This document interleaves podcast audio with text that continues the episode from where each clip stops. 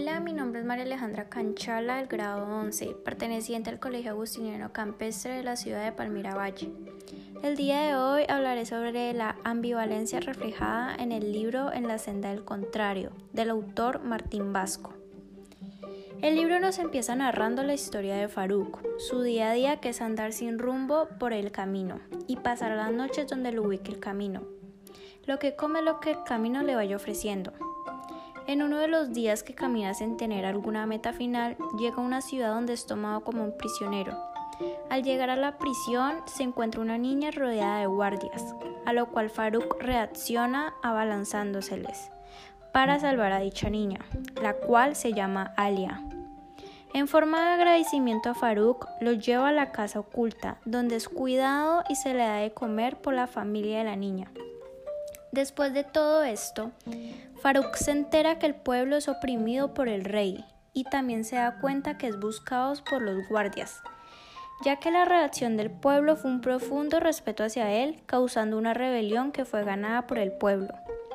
Aquí es donde podemos ver una ambivalencia del hombre, causando una imagen de Faruk siendo una persona solidaria que llega a ser alabado por el pueblo, una persona que llega a demostrar su ira de gran manera, pero que es muy tranquila.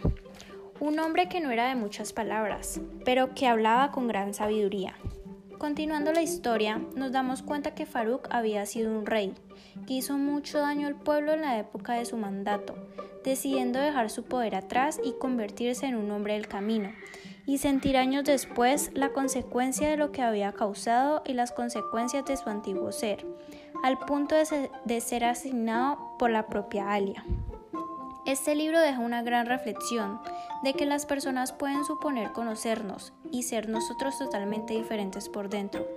Algo que está presente en todo el libro es que ese ser por dentro siempre va a estar y lo podemos percibir en cada una de las palabras y los días de Faruk, principalmente porque le anhelaba ser libre y siempre estaba presente con sus errores y su pasado.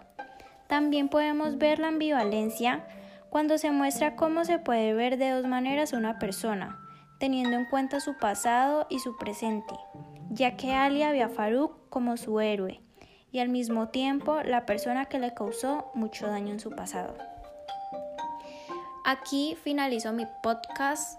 Eh, espero que haya sido muy claro y que les haya dejado mucha reflexión sobre esta ambivalencia que nos refleja todo el libro. Gracias.